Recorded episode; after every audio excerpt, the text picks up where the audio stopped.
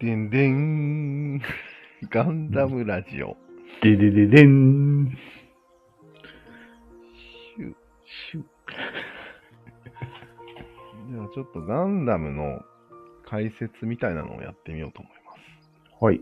今更。今更ガンダムラジオです。うん。まあなんか幼少の頃にかなり影響を受けたような気がしてね。うん。何に引っかかったんだというのをちょっと8つぐらいにコンパクトにまとめました。いいですね。で、まあなんでこんなにガンダムに対してうん。勤勉なのかもうん。その8つが俺に引っかかったからだと。そうだね。うん、その勤勉遺伝子を刺激したんですよ、富野が。うん。ということだと思われます。うん。はい。じゃあ、早速いきます。うん。 1、テーマ1、ニュータイプ。はい。これ、来ましニたュータイプの、あの、なんか、意思疎通能力とうん。戦闘能力に分けています、一応。うん。一応ね。意思疎通の方のテーマね。うん。これは富野さんが多分、あそうだ、富野節っていうのがあるんですよ。うん。いやー、これさっきも話したな。あ富野節ね、すれ違うるね。の、結構。うんそれが、まあ、わざとやってると思うんだよね。うん。なんか普通のアニメではありえない、そう。はっきりとした受け答えとシナリオ、そう。ライター、ライティングではないみたいないねな。。脚本家。特にアニメでは、うん。すれ違わない人は。すれ違わないよね。うん。そこに違和感を感じたのと、多分ドミノさんはいろいろそういうすれ違いを経験してきたんだろうねと。ね。通じなさを。言語では誤解生みやすすぎるだろう、人間って思ってるね。そうだね。うん。まあ、それをアニメでぶつけてきたうん。という感じですよね。そうね。まあ、VG のレコンギスタっていう、その先のアニメを見るともっとわかりやすい。わざ,、うん。わざとらしくすれ違ってるんだよね、あれは。うん。あれはちょっと不自然だよね。うん。うんなんかガンダム、ファーストガンダムぐらいがちょうどいい感じにすれ違ってたなと思って。そうだよね。うんリアルなんじゃないと思うよね。そうだ。まあ、その、すれ違いが嫌だったので、うん。解決策として考え出されたのがニュータイプっていう概念です。そう。そうですね。まあ、そのようなニュータイプの、その、なんていうの、共感的な能力の方の特徴は、うん。とりあえず言葉がいらないと。うん。そして時間も結構一瞬でできるうん。ということで、あと、間違いが少ないんだろうね、普通より。そう。そうだね。言語的な間違いがないわけ。そうだね。少なくとも。なんか謎の時が見えるって言って言って死んだララーっていう人がいるんだけど、うん。まあ、あいつはなんかニュータイプ能力が一番高いという設定で、そうだね。なんか未来も見えてたんじゃないかみたいそうねな。話だね。うん。でももう一方のこの戦闘能力に利用されるっていうのがあって、うん。そう。それは相手の殺気みたいなのを感じやすいってことだね。そうだね。殺気っていうのはやっぱり未来の殺意みたいな話だから、そうそうんちょっと時間も関係あるかなっていうところ。まあ、先読みできるって感じだよね。村ロはでも先読みできればできるほど強いかあら。あ、あれもあるよね。まあ強いよね。強さになるところがね。うん。まあその強さに関してはちょっと別のテーマ置いでといて置いといて、はいもう理解し合えるっていうのがうん。気になったんよ。幼少の頃にやっぱり。うん。うんまあ、そもそも言語が不完全な、ダメなものなんだと。そうだね。気がつかされたね、アニメに。そうなんよね。うん。確こかにこ新しい。分かり合えるはずだっていう感じでお母さんとかは接してくるけど、そうそお母さんとまずすれ違うよね。う。人は。うん。ああ、そうそうそう。大体。 うん。アムロもすれ違ってたよね。あの名シーンで。そうか。名シーンですれ違ってたな、よく考えうん。やっぱり、あニュータイプといえど、うん相手がニュータイプではなければ、たら。うん。それ違う んだよ。これが戦争なんだよって言っちゃうわけだ ね。そう。他人でも、うんなんかホワイトベースのうニュん。ータイプ軍団なら分かり合えるとああ、そういうことはあるよね、表現してあったね。うん。親を超えるんだと。うんまあだからといって、まるっと不完全すぎるっていう話だよね。うん、そうそうそう。完全ではない。で、ここでちょっと話は飛ぶかもしれんけど、うん。 GPT-4 なんかが出てきた日には、ああ。なんかもう、実は言語なんてうん、連想ゲームに過ぎないんじゃないかと。そうだね。そういう説だよ ね。うん。うん。脳みそすっかすかですわ、みたいな。 説ですよ、そう。そうなってくるともう、諦めるしかないんじゃないのっていうとあころまで来てるかもしれないあ。なるほど。という話だよね。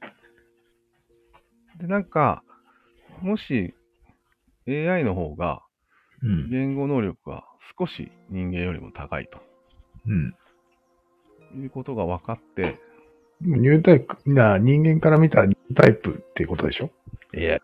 あそうなんよね。人間の能力を超えたってことでしょ言語で。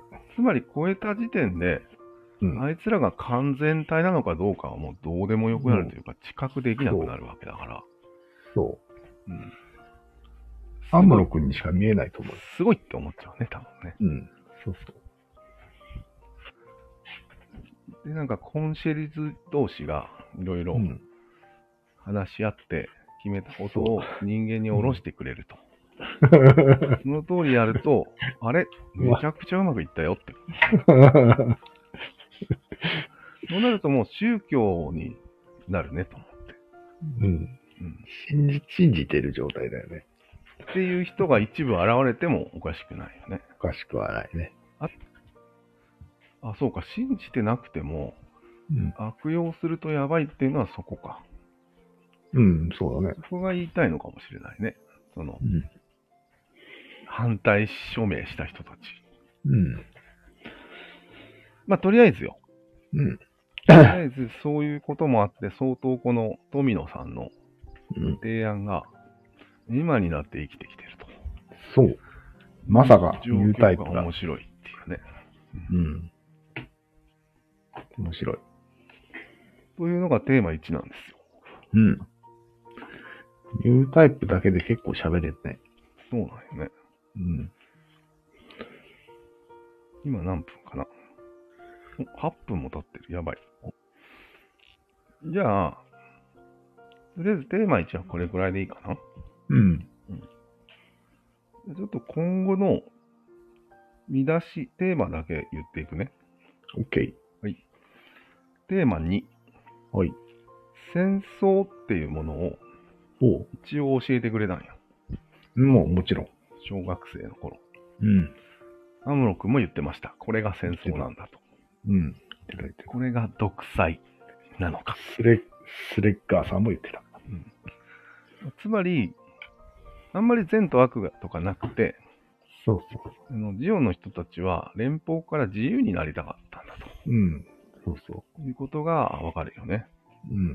であと連邦腐ってたしね。そうだね。うん。わかりやすかったけど、ちょっていうのがテーマ2です。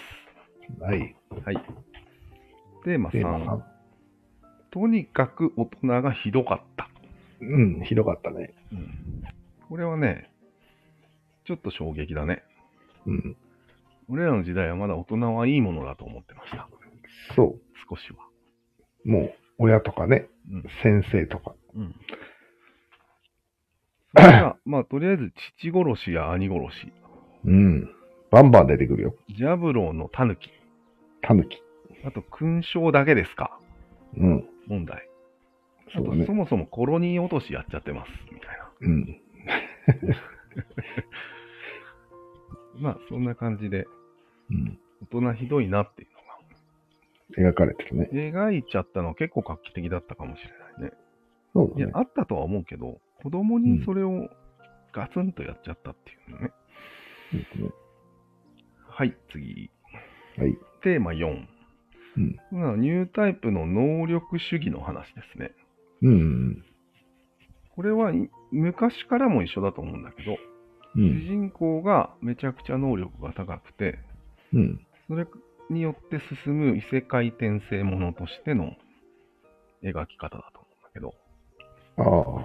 ちょっと、異世界転生はよくわかんないけどね。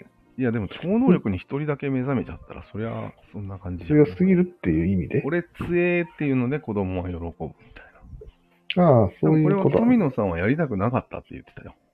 おおニュータイプをこんな使い方をしたくなかったみたいなことは言ってたんだけど、ー。うん。まあ、やんなきゃいけなかったと。うん。つまり盛り上がるからだよね。うん。もちろん。なん無双ってやつ。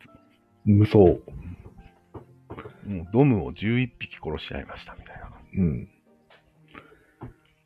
で、まあそれを期待されるわけよね。毎回毎回、ガンダムの活躍を。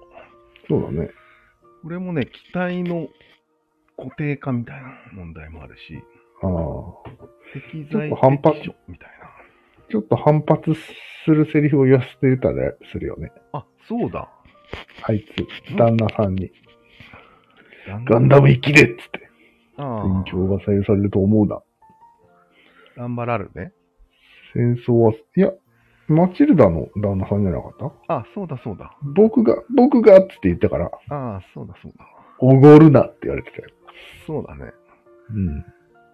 うん、あれはね、精一杯のおもちゃメーカーへの反撃だと思うんだけど。 そうそうそう。そういうこと。あれ、ちょっと話長くなるよ、これ。あそうかス。トップストップまあ、 つまり結構、普通に殺しすぎっていうのと、あと、女性だけど、能力がめちゃくちゃあるララーみたいなのを出してます。うん。出してるね。これは一見インド人で女性だけど、うん。出してますよっていう LGBT 的なことを感じもするが、うん。つまり能力高くないとダメなんでしょ的なことにもそうだつねながるっていう。うんちやほやされてからにね、うん。そういうのがちょっと気になりましたと。オッケテーマ5。うんブライトの中間管理職問 題。これはもう一行で言います。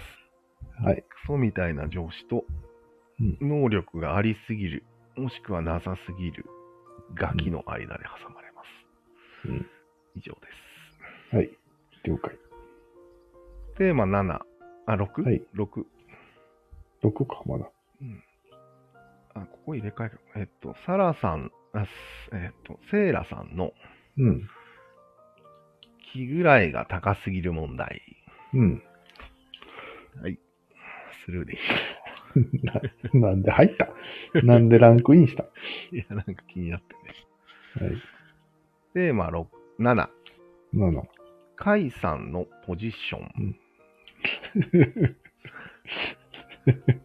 なんで入ったのパート2。これはじ結構重要なんよ。そうなんだ。まあ、平たく言うと、今まで言ったポイントみたいなのがあるじゃん。うん。結局、カイさんにとってはどうでもいいんですよ。うん。なんかもう最初からしらけてるんですよね。しらけてるね。そういう大しきなら。け世代を代表してるね、あいそうそう。大きな三角と三角がなんかやってると。つ。うん。連邦もジオンもどうでもいいよと。うん。意外にしろよみたいな感じでそうだね。す。これはでもね、現代のね、俺らのね、代弁者でもあると思うよ。そうだよねうん。確かに。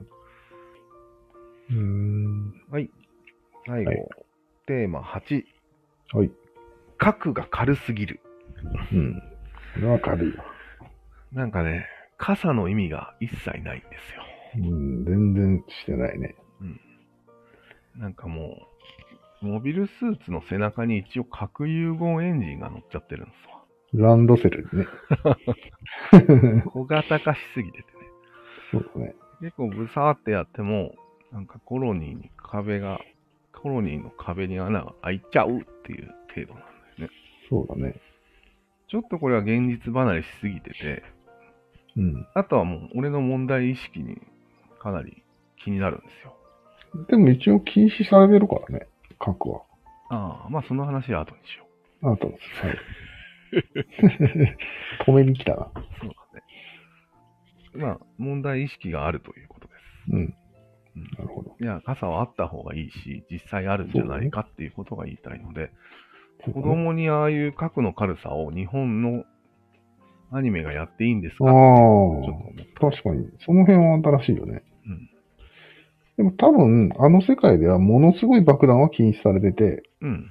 小型核融合炉は全然 OK だったわけよ。そうだろうね。うん。きっとそういう世界観ではあったと思うよ。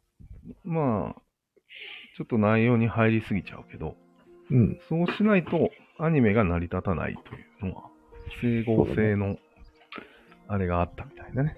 なんで戦艦とロボットで戦ってるんだっていうことでしょ。